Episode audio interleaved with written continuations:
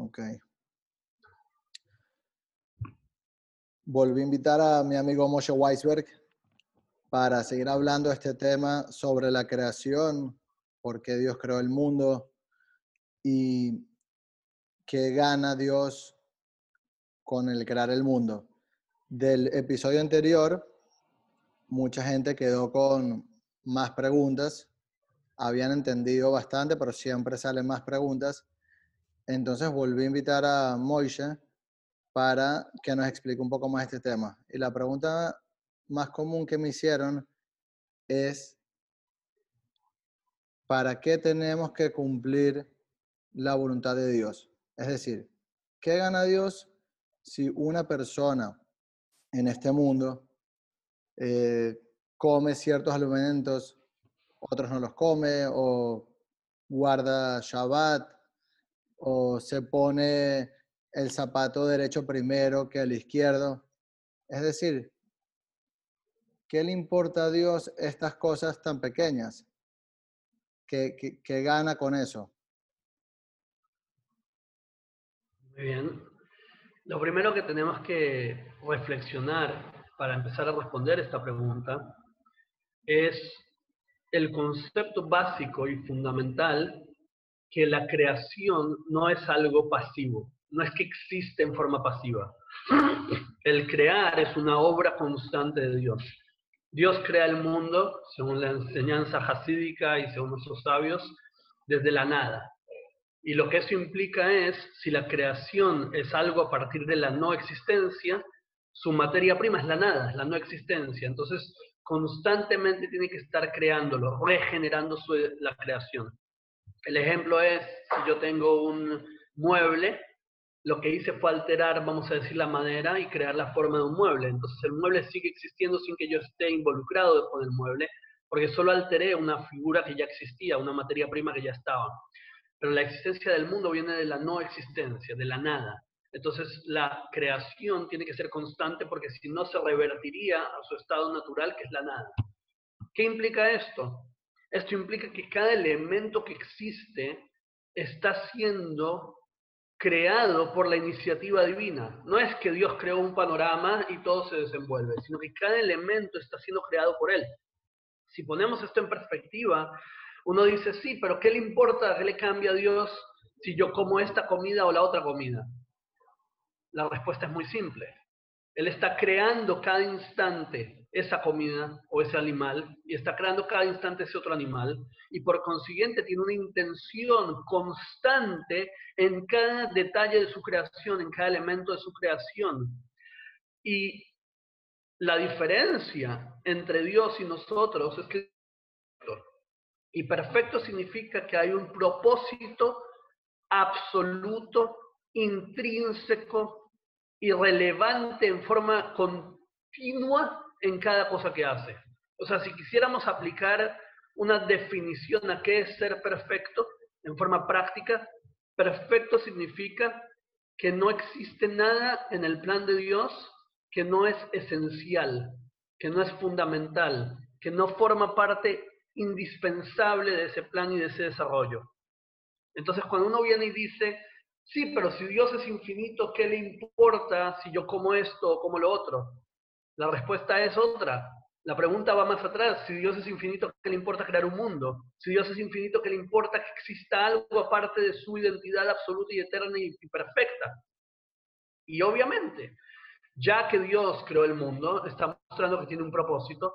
Ahora ese propósito permea, tiene que permear, tiene que imbuir cada detalle y cada elemento, es absolutista. Si decimos que hay un elemento en la creación que no es relevante, estamos restándole perfección a Dios. Estamos diciendo, Dios no es perfecto. Y eso es imposible, obviamente como fundamento, como base, no existe pensar algo así.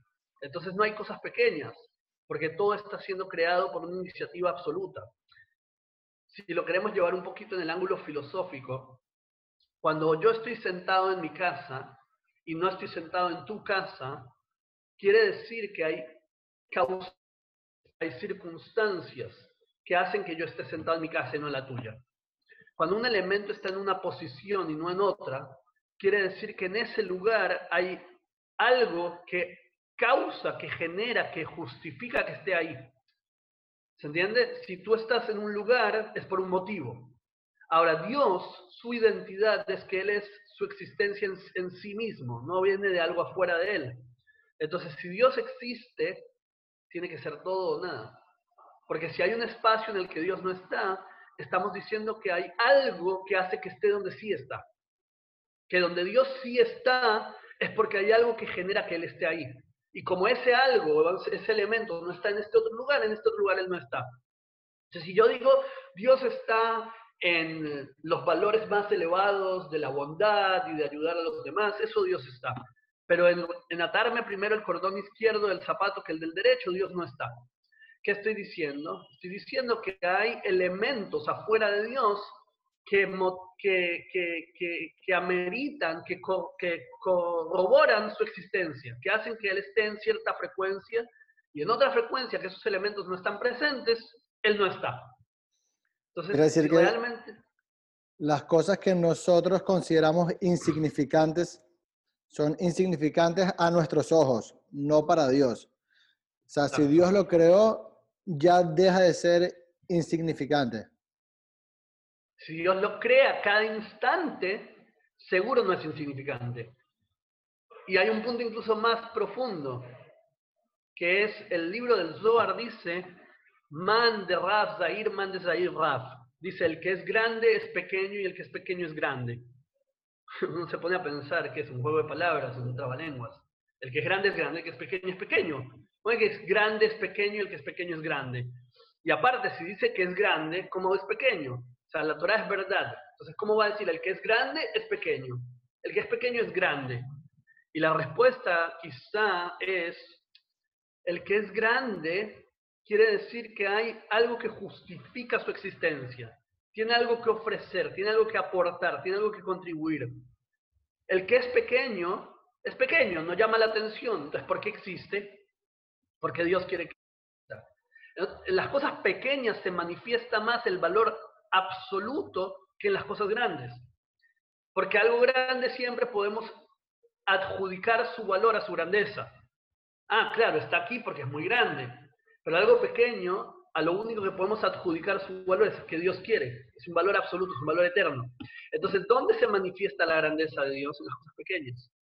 Porque ahí es donde estás diciendo, así como Dios, su valor no necesita ser corroborado por ningún elemento, Así Él quiere que esto chiquito sea importante. Y esto es importante porque es importante para Él. No hay otro atenuante, no hay, no hay otro punto a debatir al respecto. Entonces mi lealtad a Dios de decir, Dios quiere que me amarre el cordón izquierdo, del, el, cordón del zapato izquierdo, es mucho más real, mucho más puro que cuando decimos algo grande, algo que nos atrae, algo que entendemos, algo que valoramos filosóficamente, algo que apreciamos. El desafío es que en las cosas grandes sea la verdad esencial de Dios lo que valga y no el elemento de grandeza y de cosas agradables que encontramos en eso tan grande o de cosas interesantes que encontramos. En otras palabras, como dicen nuestros sabios, que la persona estudie Torah, no porque entiende el valor intelectual de la Torah, sino porque es la Torah de Dios. Esa, esa verdad esencial. ¿Y en dónde se percibe esa verdad esencial? En las cosas más pequeñas. El mismo Dios que dice, átate primero el cordón izquierdo del zapato, o el cordón del zapato izquierdo. Porque ahí estás revelando que valor es Dios. Si Dios quiere algo, eso es lo que le otorga valor. Todo lo demás es secundario. Todos los elementos que puedes atribuir a ese valor de decir, wow, sí, porque es algo que funciona, porque es algo que me, que me sirve para vivir una vida más plena, porque es algo que entiendo que colabora al plan del mundo. Todo eso es secundario.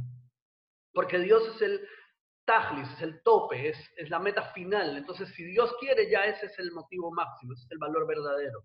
Entonces, no hay cosas pequeñas, porque las cosas más pequeñas son las cosas en las que la única validez que poseen es que Dios las quiere y decir que esa validez es pequeña, es, irrelevante, es perder el punto completamente.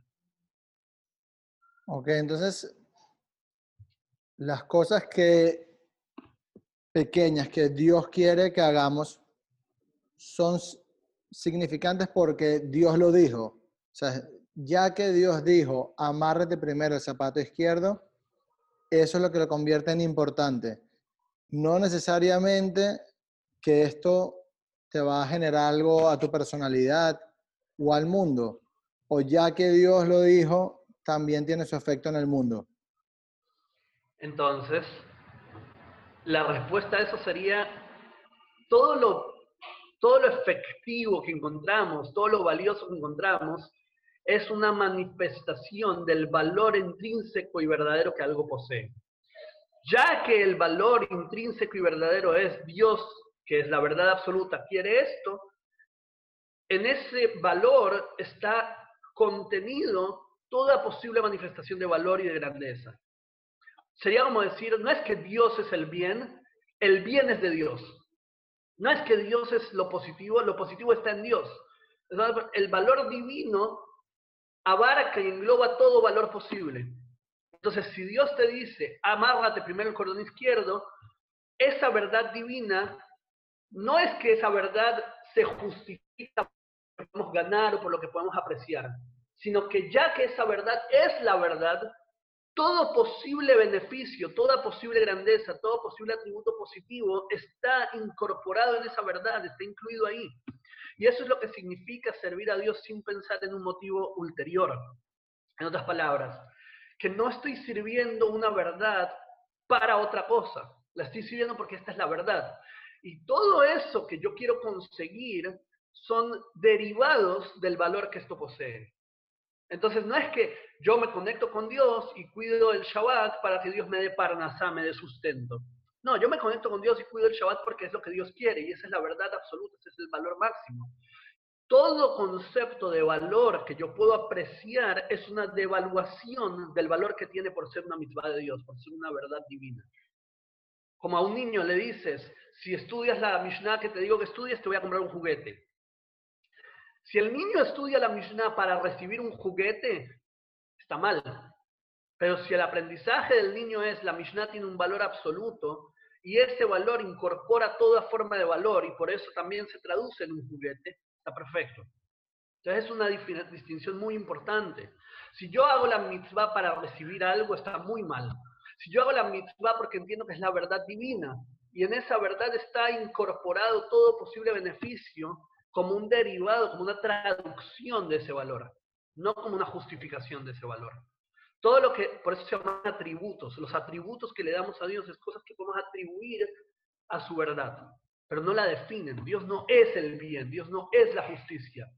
Dios posee una verdad que brilla dentro de lo que conocemos como bien, dentro de lo que conocemos como justicia. Todo eso son atributos, son formas de apreciar nosotros la grandeza de Dios, pero no de definirla, no de categorizar quién es Dios. Ok, incluso cumplir con lo que Dios dice para ser mejor persona, para tener una mejor vida, para hacer de este mundo un mundo mejor, eso pasaría a ser secundario a hacer lo que Dios dice porque Dios lo dice. 100%, pero no son mutuamente, no son mutuamente excluyentes. Porque el hecho que Dios lo dice, ese valor de hacer algo porque es divino, porque Dios lo dice, eso es lo que me hace a mí una persona de valores, de bondad, de bien. De... En otras palabras, si mi bondad y mi bien son una meta humana, no son un bien verdadero, es un bien limitado. ¿Por qué? Porque inicia en mi percepción humana y así como tengo una motivación positiva, siempre puede haber una motivación negativa en el medio, siempre puede haber algo que interrumpe ese valor. En cambio, cuando mi motivación es una verdad intrínseca, una verdad divina, una verdad absoluta, entonces eso sí me refina, me hace trascender, porque ya no se trata de lo que yo aprecio. Yo aprecio la bondad, entonces la estoy haciendo porque la valoro. Hay un elemento de ego que se puede después derivar en algo negativo. Por ejemplo, un ejemplo muy, muy radical y muy fuerte. Alemania, antes del holocausto, Alemania era un país de estudio, de filosofía, de valores, entre grandes comillas, de, un montón de cosas que uno pensaría que todo ese panorama eran los valores máximos. Y se derivó, se, se, se, deploró a, lo que pasó en Alemania y el holocausto y todo lo que hicieron los nazis y Max Schumann se ha borrado su nombre, pero si uno se pone a pensar cómo fue que una cosa llevó a la otra, cómo un país que estaba desarrollado en arte, en cultura, cayó tan bajo. Y la respuesta es muy fuerte. Si el bien es definido por mi apreciación del bien, siempre se puede degenerar y siempre se puede distorsionar en las peores cosas. Hay una enseñanza que dice que los diez mandamientos fueron dados en dos tablas. ¿Por qué en dos tablas? ¿Por qué no los diez en una sola tabla? Dice porque se pueden también leer místicamente como si fuera una tabla al lado de la otra y leer el 1 al lado del 6, el 2 al lado del 7. El primer mandamiento es yo soy Dios tu Dios. Es verdad, la verdad divina que Dios es Dios y que Dios es la verdad. El sexto es no matarás. Una explicación es la única razón justificada para no matar es que la vida tiene un valor divino. En otras palabras, si el valor de la vida es porque yo lo veo como algo agradable, porque yo lo aprecio, porque a mí me gusta, porque yo lo valoro, eso no me va a evitar que yo pueda matar. Solamente si yo tengo un valor divino, que digo la vida tiene un valor absoluto, entonces no matarás. Porque si no, yo puedo decir es feo no matar, es feo robarle a alguien, pero no puedo decir es malo. Bien y mal son absolutos. Absolutos vienen de Dios. Entonces, ¿qué es refinarse como persona? Es tomar una verdad absoluta. Es que hay algo que su valor no es en proporción a mi apreciación a mi percepción, a mi sensación, a cómo yo identifico eso. Es más grande que yo. Por eso en la relación con Dios, Dios no tiene que encajar con mi expectativa, yo tengo que encajar con Él. Yo tengo que salir de mi definición para adaptarme a la suya. Entonces, el proceso es, no, si Dios es perfecto, tiene que encajar perfecto con mi expectativa. Como un Dios perfecto hizo que alguien mate a alguien. Como un Dios perfecto hizo que haya un holocausto. Otra vez, estoy poniendo mi expectativa. La verdad es, Dios es perfecto, pero su plan no encaja conmigo. Está en mí salir de mi definición y aclarar mi panorama apegándome al plan de Él, saliendo de mi definición y encajando yo en Él. Entonces, volviéndolo, las mitzvot, la voluntad que uno cumple de Dios no es que lo cumplimos para ser mejores personas, como si mejor fuera algo externo y yo voy a llegar a ser mejor a través de las mitzvot. No, sino que lo que es mejor es cumplir con las mitzvot. Eso es intrínsecamente bueno. Por eso, eso es lo que lo hace bien, que viene de Dios, ¿correcto? Exacto. El hecho que viene de Dios, que tiene un valor divino, eso es lo que lo hace bueno todo lo que yo puedo apreciar y valorar de eso depende de un trabajo muy fuerte que yo tengo que hacer para ponerme a la altura de ese valor divino, para ponerme a la altura de cómo esa verdad que Dios tiene puede brillar en mí. O sea, que muchas veces cosas que Dios me pide yo no puedo entender el valor. Yo no entiendo cuál es el valor de ponerse tefilín. Yo no entiendo cuál es el valor, pero si estudio y me vuelvo un clima, me un recipiente, puedo empezar a crecer y puedo empezar a valorar el plan de Dios. Pero la verdad es que el valor de ese plan no es por lo que puedo llegar a apreciar. Lo que puedo llegar a apreciar es una traducción del valor esencial infinito que esa mitzvah posee, que ese plan posee. Dicho en forma muy sencilla, el valor es, esto es importante para Dios. ¿Cuánto se vuelve importante para mí? Muy simple. Si es importante para Dios, es importante para mí. Ahora, el trabajo es si es importante para Dios y por consiguiente es importante para mí, voy a trabajar conmigo mismo para entender esa importancia, pero no como una condición para que sea importante. Ya que es importante para Dios, es importante para mí. Y lo hago con todo mi ser. Una relación, un matrimonio, es importante para mi esposa, es importante para mí, lo hago con toda mi fuerza. Pero quiero una relación, entonces voy a trabajar en abrir los ojos lentamente y valorar lo que es importante para ti. Empezar a yo también a hacer lo importante para mí, a mi personalidad. Pero que no lo vea yo no lo vuelve menos importante porque es importante para él. Ok, entender a veces viene después de pensar a cumplir. No es un requisito entender para cumplir, sino cuando uno empieza a cumplir solo porque Dios lo dice y entiende uno que Dios es el bien absoluto y se sintoniza con Dios y quiere acercarse a Dios, una vez que hace eso, puede también empezar a atender ciertas cosas que Dios mandó, pero no es un requisito entender para cumplir. Exacto, y no solo no es un requisito, sino que es una imposibilidad. No puedo entender a Dios hasta que no entre en su realidad. O sea, hasta que no conecto, como habíamos dicho al principio, el valor divino contiene todas las demás verdades, todos los demás valores. Pero no es que el valor de la Torá es lo que yo aprecio. Lo que yo aprecio es una traducción del valor que ya posee, que es el valor divino. Entonces, si yo no me aferro al valor divino primero, nunca voy a poder traducirlo a algo que yo pueda apreciar. Porque lo que yo puedo apreciar es como si fuese un proceso de arriba abajo. Hay una verdad divina y ahora la voy a empezar a bajar a mi realidad personal. Pero si empiezo de abajo y todavía no me conecté con la verdad absoluta, es imposible que pueda llegar a traducirla a mi verdad personal. O sea, que no es que Dios no quiere que entienda hasta que no lo cumpla.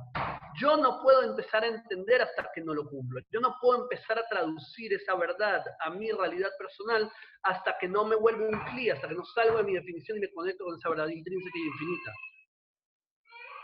Ok, entonces, en palabras sencillas, una persona que hoy en día no cumple mucho, o es decir, es creyente y quiere llevar una vida buena y, de buenos valores, pero todavía no ve la importancia de cosas que a nuestros ojos son insignificantes, por ejemplo, no comer ciertas cosas o el ejemplo que dimos de amarrarse primero el zapato izquierdo. Como una persona ¿O qué le puedes decir a una persona que está en esta situación que si quiere vivir mejor y, se quiere conectar con Dios, pero aún no ve cómo haciendo cosas otras insignificantes a nuestros ojos, cómo eso va a conectarlo más con Dios? Lo que, le puedes, lo que se le puede decir a una persona así es que estás en una relación la relación se fomenta de que si es importante para ti, es importante para mí. Esa es la definición de una relación. Si no hay una relación, si me sirve lo hago, si no me sirve no lo hago. Pero si tú eres importante para mí y hay una relación... Sí, te escucho. Entonces lo que es importante para ti es importante para mí. Porque hay una relación. Entonces, si estás en una relación que lo que es importante para el otro es importante para ti, entonces, a pesar de que tú no lo puedes traducir a ti, no te resta entusiasmo, no te resta fuerza. Lo que nos apaga es cuando queremos traducirlo a nosotros. Pero si yo estoy en una relación, yo sé que Dios es verdad. Vamos partiendo de esa base, hay un Dios. Dios quiere algo. Yo estoy en una relación con Él. Lo que es importante para Él es importante para mí porque es importante para Él. Entonces, el hecho que yo no puedo entender por qué atarse primero el cordón izquierdo es importante, solamente tiene que ver con mi definición personal, pero en la relación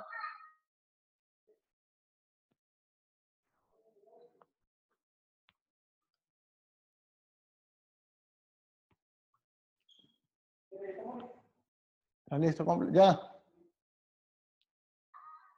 ¿Ya, ya para irte? Sebas, ¿tienes las cosas aquí abajo? ¿Tienes las cosas abajo? Ok, dame un segundo, dame cinco minutos. Ya vea. Eh, yo, ¿me, ¿me escuchas, Moishe? Sí. Yo puedo editar esta parte. ¿Puedes volver a responder la pregunta? Y también mi estaba llorando. Sí, yo sé, yo sé. Puedo volver a responder la pregunta. Dale. Y terminamos con esta pregunta, ¿te parece? Sí. Entonces hazme la pregunta de nuevo rápido y te la respondo. Ok, la pregunta es, ¿qué le puedes decir a una persona que es creyente y quiere llevar una mejor vida y se quiere conectar con Dios y quiere ser mejor persona y que el mundo sea mejor, pero aún no ve como cosas que son insignificantes a nuestros ojos, por ejemplo, el amarrarse primero el zapato izquierdo o comer ciertas comidas y ciertas comidas no. ¿Qué le puedes decir a esta persona que aún no ve cómo eso lo va a va a conectar a la persona con Dios. Lo que le puedes decir a esa persona es, primero, una ruptura de paradigma. Una persona así está diciendo, si Dios es infinito, ¿qué le hace diferencia cómo me amarro el cordón de mis zapatos? Lo que hay que decirle a esa persona es, Dios es infinito y aún así le importa cómo te amarras los cordones de tus zapatos. Esa es la fuerza de una relación. Hay un Dios infinito que decidió crear un mundo finito para tener un vínculo con nosotros. Y si yo aprecio ese ser infinito, si yo aprecio esa verdad divina y quiero tener una relación con Él, entonces primero, ya que es infinito, no puedo tener la expectativa de poder traducirlo a mí, porque yo soy finito, yo no puedo entenderlo, pero sí puedo entender que es importante para Él. Y por eso lo hago, porque es importante para Él. Entonces uno diría, a mí no me importa el cordón de mis zapatos. A Dios le importa el cordón de mis zapatos. A Dios le importa que me amarre primero al izquierdo. Bueno, para mí también es importante. No porque para mí es importante, porque es importante para Él. Y Él es infinito, Él es la verdad y yo quiero conectarme con esa verdad. ¿Cuál es la paradoja? Que si es una verdad infinita, yo no lo puedo entender. Y acá viene la vuelta. Pero cuando lo hago por Él, porque para Él es verdad, porque para Él es infinito, me levanta, mi tromén, me alza por encima de mi finitud y me hace también capaz de entenderlo. Eso es lo que dice el profeta. Mis pensamientos no son mis pensamientos y mis caminos, mis pensamientos no son tus pensamientos y mis caminos no son tus caminos. Cuando mis caminos no son tus caminos, mis pensamientos no son tus pensamientos. Mis pensamientos no pueden captar el pensamiento divino mientras mi camino no sea el camino divino. Pero si mi camino es el camino de Hashem, si yo comporto mi vida, si yo actúo en línea con lo que Él quiere, esa verdad infinita, también me elevo por encima de mi definición y puedo captar esa verdad. Eso es Naase Benishma. Haré y después entenderé. Cuando lo hago, pero otra vez, no lo hago vacío, sin ganas. Lo hago con todas las ganas del mundo. Hay un Dios que es la verdad infinita. Yo quiero una conexión con Él. ¿Cómo me conecto con Él? Haciendo lo que Él quiere. Él quiere que cuide Shabbat, hago Shabbat con todas las ganas. Y después de que sé que Shabbat es importante para él y por consiguiente Shabbat es importante, ahora quiero empezar a entenderlo en mi realidad. Pero para eso primero tengo que aceptarlo incondicionalmente. Primero tengo que aceptarlo porque, por el valor divino que posee. Entonces no es ir a una persona y decirle, hay que cuidar Shabbat. Y te dice, ¿qué es Shabbat? Ah, Shabbat hay que no trabajar. ¿Y eso cómo funciona? ¿De qué sirve? No, no es así. Hay que cuidar Shabbat. ¿Por qué? Porque Dios dice, ¿Dios es importante? Sí. Por consiguiente, Shabbat es importante. Cuido Shabbat. Después de que me comprometí a ese nivel, me elevé por encima de mi finitud, ahora puedo empezar a traducirlo a mi realidad humana. Puedo empezar a trabajar en entender Shabbat, en entender la dinámica del Shabbat. Pero primero tengo que conectar a esa verdad divina. Y de hecho sí pasa, ¿no? Que muchas personas, una vez que empiezan a cumplir eh, y a seguir lo que Hashem dice, es como empiezan a, sentir también y a entender eh, la, realidad o la verdad que hay en cada una de las mitzvot. Solo para agregar una, buscando sobre este tema, sobre las cosas que aparentemente son insignificantes, como tienen valor, encontré una enseñanza del Rebbe Lubavitch que dice que justamente en nuestra época podemos apreciar y entender la, el valor de algo tan pequeño Dice cómo, dice, lo podemos ver perfectamente en el mundo atómico. Vemos que las partículas subatómicas tienen una energía tan grande que son capaces de destruir ciudades y, y, poblaciones enteras, ¿no? Con las bombas atómicas, que es de un átomo la cantidad de energía que hay. Entonces dice el Rebe que si eso es así para mal, para destruir, cuánto y más debe ser así para construir o para la, la, parte buena. Si algo tan pequeño puede causar tanto mal, algo tan pequeño en nuestros ojos como puede ser cumplir una mitzvah pequeña, entre comillas, imagínate también la cantidad de fuerza que tiene esa mitzvah pequeña. 100%. No hay mitzvot pequeñas, hay pequeñas mitzvot de un Dios infinito. Y si es infinito y es importante para él, ya la misma es infinita también. Ese es todo el punto. Exactamente. Bueno, Moishe, muchísimas gracias. Gracias a ti, Moishe. La reacción de la gente, ojalá que se haya entendido. Y si no, Moishe, te, volveré, te volveremos a llamar.